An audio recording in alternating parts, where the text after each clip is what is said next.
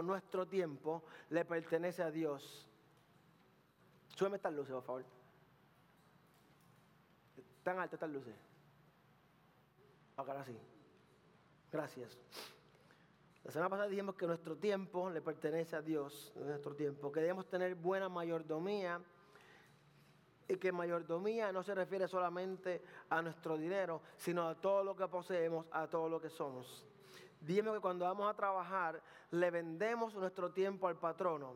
Si usted trabaja cuatro horas, a usted le pagan por cuatro horas. Usted literalmente vende su tiempo. Eso es cuando usted un trabajo por desde que llega.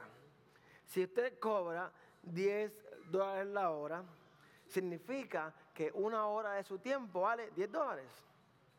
Está un poco injusto, ¿verdad? Pero tranquilo, porque nadie puede pagarle como su padre, que es el dueño de y la plata. Pero si usted trabaja una hora y por cada hora que trabaja cobra 10 dólares, entonces el valor de una hora de su tiempo es 10 dólares. ¿Hace sentido eso? ¿verdad? Fácil de entender. Vamos a ver si es fácil de entender. ¿Ha escuchado? El tiempo es oro. Tiene mucho valor. Dijimos que cada día que el Señor nos regala es un día que nunca antes se ha vivido y cuando se acabe, más nunca se podrá vivir nuevamente. Pablo nos estaba, la semana pasada hablamos sobre Pablo, nos estaba eh, hablando en la carta de los romanos de que el día de la salvación se acercaba y que vivamos entendiendo de que el tiempo es corto. Aquí Pablo estaba refiriendo a la forma en que vivimos y nos decía que vivamos correctamente, que dejemos las orgías, las emborracheras, que dejemos las peleas, las contiendas y que nos, nos vistamos de Cristo. Así que hoy quiero comenzar con una pregunta. Estamos, no, no conteste, ¿ok? Para preguntar para su conciencia. Todos van a decir que sí, así que no conteste, porque posiblemente al final del servicio diga, la respuesta era no. Estamos utilizando nuestro tiempo adecuadamente. Saber administrar el tiempo en los años que se escribía la Biblia no era algo muy, muy importante, no era algo que preocupaba mucho, porque simplemente la gente iba, pescaba, cazaba y, hacían cosas. E, era una vida tan sencilla que no había que dividirse en 20 personas. No, no, no, eh, así que no hay, no hay en la Biblia una directriz específica de cómo manejar nuestro tiempo. Eh, eh, si se hablaba de que evitar la pereza, diga, zona libre de vagos. Sin miedo, diga, zona libre de vagos. Se hablaba de que evitar la pereza que consume el tiempo de algo que entonces, mire cómo dice el, el gran sabio, perezoso, ponga su nombre si piensa que le cabe. Si no, pues, perezoso, está dando una persona específica, perezoso, ¿cuánto tiempo más seguirás acostado?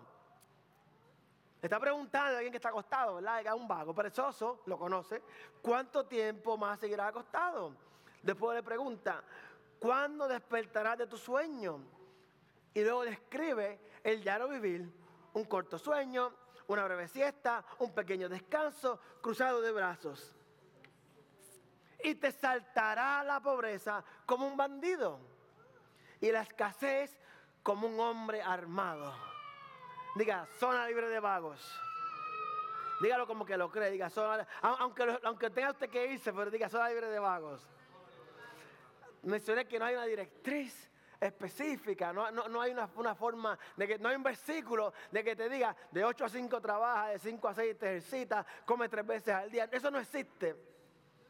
Así que trataré de explicarle lo mejor que pueda cómo administrar nuestro tiempo utilizando principios bíblicos, aplicando principios bíblicos a nuestra época. Amén. ¿Se puede hacer esto? A hacer experimento. Vamos a aplicar, principios bíblicos a nuestra época.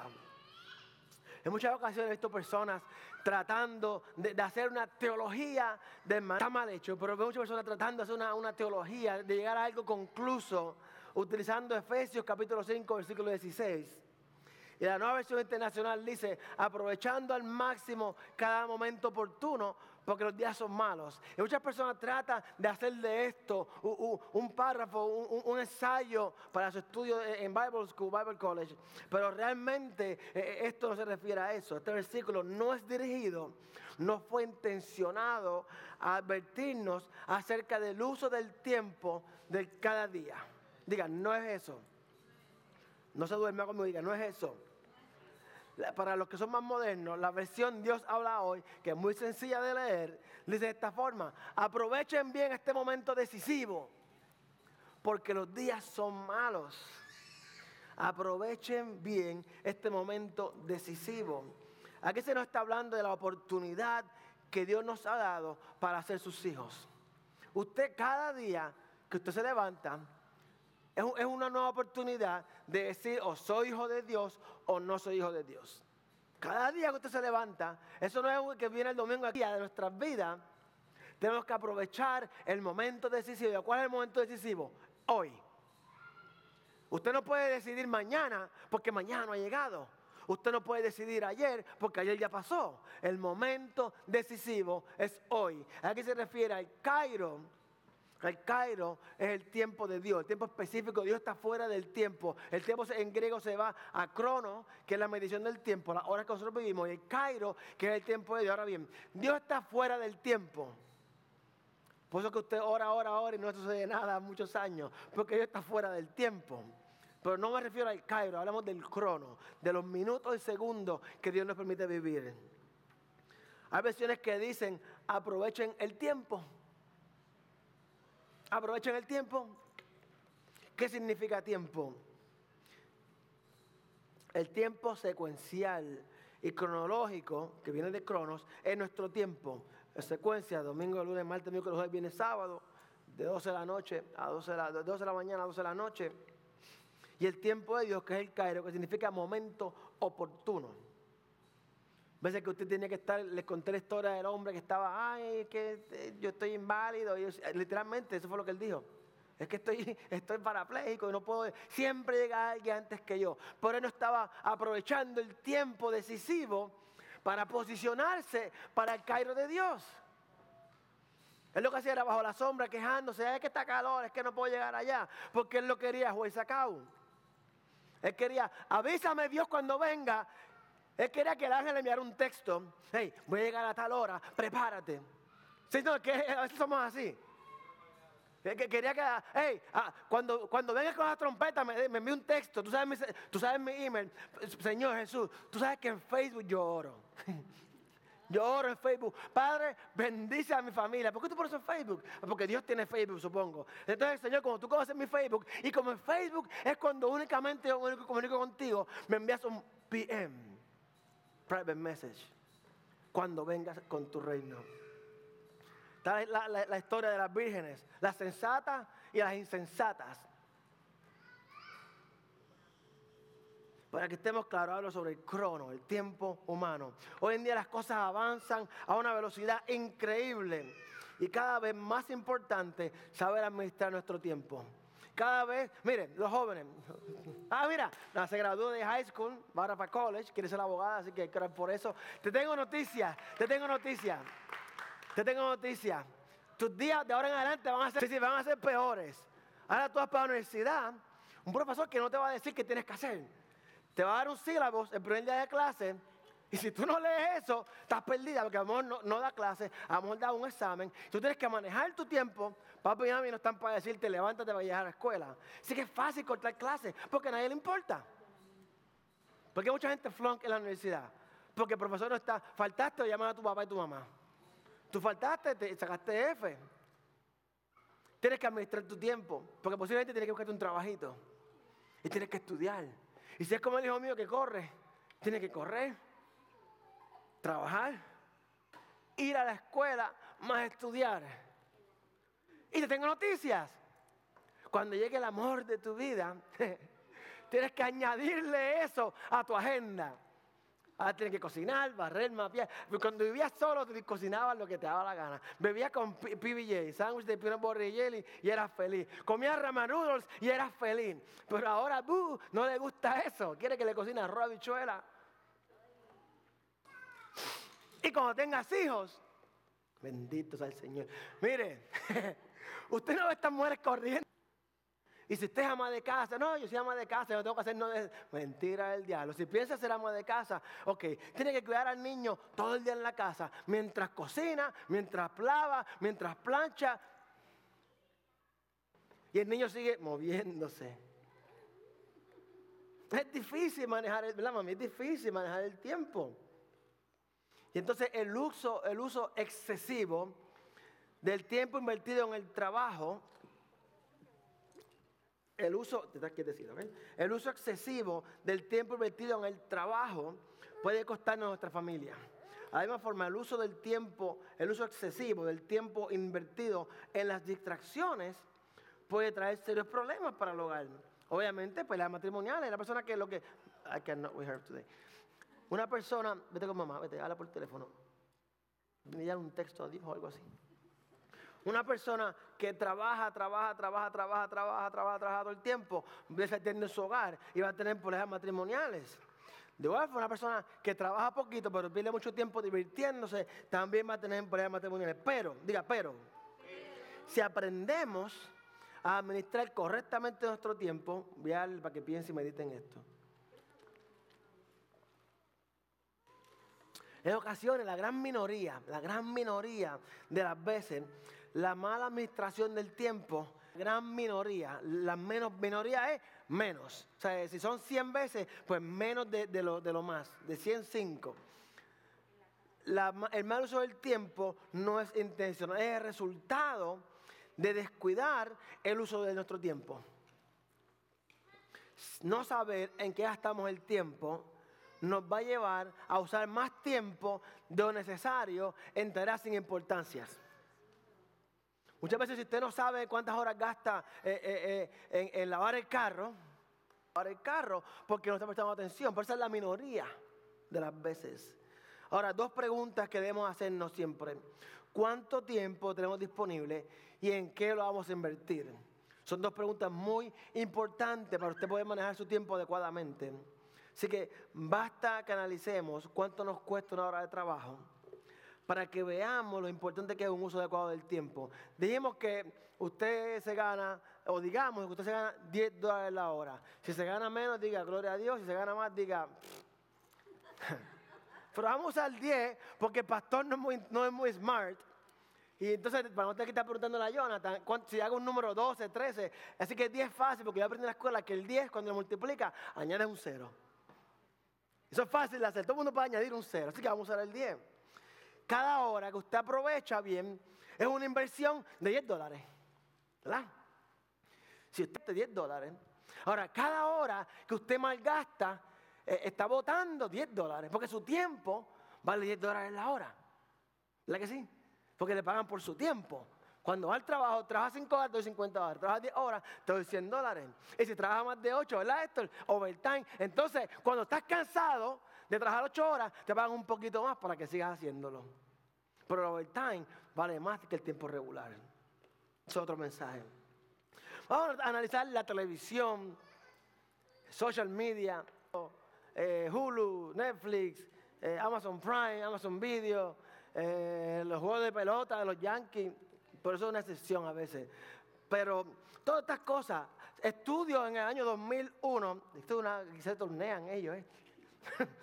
estudios muestran, estudios viejos, no podido conseguir números actuales, de, pero estudios del 2011, eh, eh, decían mil personas en todos Estados Unidos, ¿verdad? Que promedio de horas invertidas en el televisor era de 4.5 horas al día. ¿Cómo lo hacen? Bueno, yo no sé cómo lo hacen. Yo no sé cómo una persona puede ver cuatro horas y media al día. Si usted lo hace, usted no es mi héroe, pero realmente está haciendo algo súper natural. Porque yo apenas puedo ver una mi hora de almuerzo y una antes de acostarme. Sí que una persona que ve 4.5 horas de televisión al día, sin considerar eh, lo que le cuesta comprar el televisor. Bueno, si está retirado, pues tiene más, tiene más, tiene un poquito, un poquito más, pero hay cosas que puede hacer también. Si no tiene nada que hacer, me avisa que yo lo doy rápido que hacer. Sin contar lo que le cuesta la electricidad, ni lo que le cuesta comprar el televisor, ni todos los equipos, solamente en tiempo. En un año, una persona que al día invierte o malgasta 4.5 horas al día, ha votado 16.425 dólares. Frenzo, 16.425 horas. El beneficio que produce estar frente al televisor es prácticamente ninguno. Por lo cual, podemos decir, podemos estar seguros diciendo, safe, safe de que se vota anualmente 16.425 dólares. O sea que una persona en 60 años, desde su adultez, joven adultez, hasta que muere, digamos de 20 a 80, en 60 años ha despilfarrado 985.500 dólares frente al televisor. Pastor, pero eso no es verdad, yo traje 8 horas. Ok, pero si este tiempo que usted puso en el televisor, que usted lo botó en el televisor, así. Ah. Eso es lo que hacemos. La esposa, el esposo pasa y está el hombre ahí. Porque está tan, tan envuelto en eso. Si esto lo hubiese puesto en algo que produzca, no lo voy que es necesario tener distracción. Diga, es necesario. Pero cuatro horas es demasiado. Cuatro, una persona más lo creyó. Cuatro horas al día es demasiado. Cuatro horas al día no es simplemente necesario. Sí, ok, está bien que los niños caminen y todo eso, pero vénganse acá, no voy a encobarle, vénganse a escuchar la palabra del Señor, no, no voy a encobarle está bien que hace falta, es necesario, es importante tener distracción. Pero cuatro horas al día excede lo necesario y se convierte en pereza. ¿Estamos de acuerdo? Yo diría una hora y media, dos horas si te gusta ver un, programa o qué sé yo, ni qué, o de vez en cuando, un día ves media hora, otro día pues estar libre, un día feriado como mañana, y quieres ver dos horas, quieres ver una serie de televisión, quieres sentarte a Netflix todo el día, pues está bien, se puede hacer, pero al día, cuatro horas, se convierte en exceso y es una pérdida de tiempo, se convierte en pereza. Sentado un ratito, los presos cosas un ratito, te ataca la pobreza. Eso lo leímos en Proverbios. Así que no te estás distrayendo sino que te estás consumiendo. Una cosa es distraerte y otra cosa es consumirte en lo que estás haciendo. Tú te puedes distraer, distraer viendo una película, pero si ya estás como el anuncio que hay, que otra más, otra, otra, otra, no estás distraído, estás consumido. Y aquello que te consume tu tiempo se convierte en tu Dios. Domina en tu vida, se convierte en tu Dios. Pastor, yo no lo adoro. Tú no lo adoras porque adoración significa obediencia. Cuando Abraham fue a llevar a Isaac, él dijo, voy a adorar a Dios. Él dijo, hace que nuestra adoración no es, no es cantar un ratito, que nuestra adoración es un estilo de vida. Y si nuestro estilo de vida es cuatro horas al día frente al televisor, usted está adorando el televisor, le gusta o no le gusta, esto es una realidad. Recuerde, cada día que tenemos es un día que no se ha vivido y un día que cuando pase no volverá a servirse. ¿Cómo invertimos nuestro tiempo? Por otro lado, siendo conscientes, ya yo les dije a los jóvenes lo que es tener una familia, siendo conscientes de la importancia que tiene, que tiene ser parte de una familia, la fuerza, sacrificio que lleva a ser parte de una familia saludable. Y lo mucho que se sufre cuando hay una separación, lo mucho que llora hasta el más duro cuando hay una separación, una ruptura, sabiendo que da trabajo sabiendo que no es fácil, sabiendo que es importante, sabiendo que sufrimos cuando se acaba la relación, porque todos lloran, hombres y mujeres, todos lloran cuando se acaba la relación. Se supone que invertamos más tiempo en la familia de lo que invertimos en el televisor y en los juegos y, en, lo que está alrededor de nosotros. Ahora, estudio esto, porque esto está mal. Diga, está mal. Hay que, hay que cambiar, no se puede. Es como los, drones, 500 por 50. Está mal, hay que denunciarlo. El tiempo diario. Ahora, una pausa. Esto obviamente no se refiere a la madre ama de casa. Aunque la madre ama de casa, tú puedes estar ocho horas con tu hijo solo en la casa y no atender a tu hijo. Tenla ahí, toma, juégate con el iPad, toma la botella, este, una patada, vete a jugar. Y, no, no, no. O sea, que estar presente no quiere decir que está presente. Hay gente que está presente y lo que está es ausente. Y es peor porque tú tienes un cuerpo ahí que, que, ok, una historia, me encanta la historia. Este niño tiene un juego de un partido de soccer. Y está en el último partido del año, está muy entusiasmado. Su papá trabaja muchísimo, una firma de abogados, no, no ha podido verlo en ningún juego. Y papá le dice, voy a ir a ese juego. Y el nene, por fin, papá va a ir. El juego dura una hora. Llega al juego, papá no llega, el nene juega, papá se lo pierde, no llega a la casa. Papá, me quedé esperándote en el juego. ¿Qué pasó? Tuve que trabajar. Y tú sabes, porque este, tú sabes que para mantener este hogar, para darte lo que tú quieres, para darte lo que te, necesito trabajar duro. Y él le pregunta, ¿cuánto tú te ganas la hora? Y él le dice, papá le dice, bien orgulloso, para que el nene trae la hora. Y el nene hace, wow. No me está, ya, espérate, ¿qué le digo? No puedo decirle que no, pero acabo de decirle que me gano 100. Acabo de decirle que yo, tengo la torta y los chelitos, no puedo decirle que no. Así que le dice, ok, ¿para qué tú quieres 50 dólares? Y él le dice, bueno, yo tengo 50 ahorrados, con 50 que tú me das, te puedo pagar una hora para que compartas conmigo. Y aunque es una historia que me inventé, o se me otra persona, muchas veces los niños piensan así. De vuelta al mensaje. El promedio utilizado en la familia es de 30 minutos al día. Y posiblemente estos 30 minutos al día son cuando es hora de ponerte en la cama, que te, tengo que pelear contigo por toda la casa para que te acuestes, que apague el televisor, porque tengo que ver mi programa de televisión. El niño se acuesta a dormir, se me está pasando la novela, que la, la palabra dice no verla.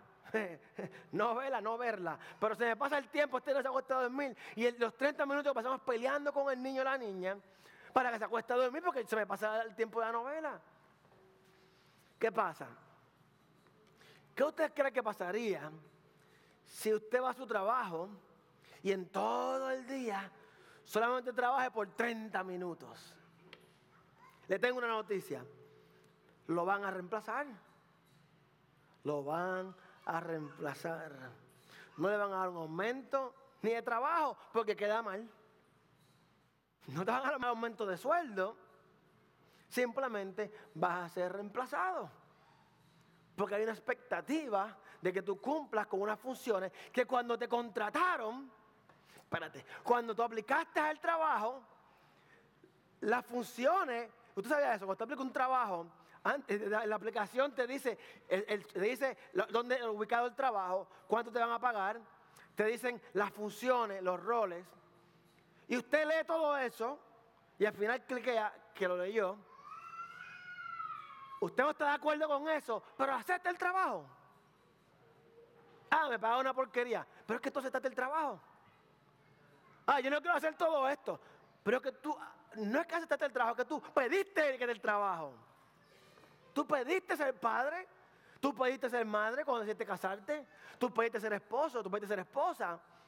Porque si el hombre te dice, ¿quieres casarte? No, me va bien como estoy, ¿para qué casarme? Nosotros pedimos el trabajo, después que nos quejamos con lo que trae el trabajo, cuando antes de pedir el trabajo se nos dijo, esto es lo que hay. Por lo general, la vida, cuando administramos mal el tiempo es Dios. ¿Por qué? Porque la esposa, el esposo te va a pelear. ella, ella y él va a tener tu atención, porque te va a pelear. El niño va a tener tu atención porque te va a dar problemas en la escuela, tener tu atención. Y muchas veces descubrimos que como niños solamente tenemos atención de nuestro padre cuando estamos en problemas, cuando lo hacemos mal.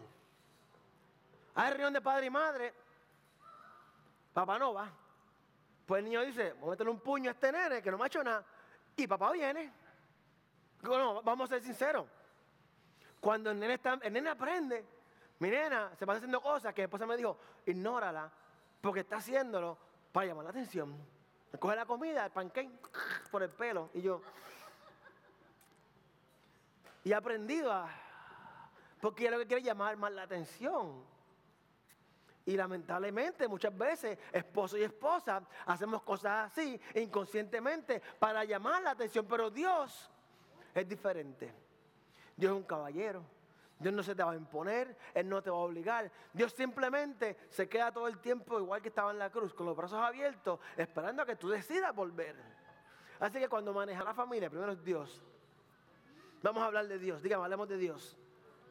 Usualmente dedicamos a Dios entre 80 a 140 horas al día. Esto lo multipliqué yo con la ayuda de, no, yo no ayudo la calculadora.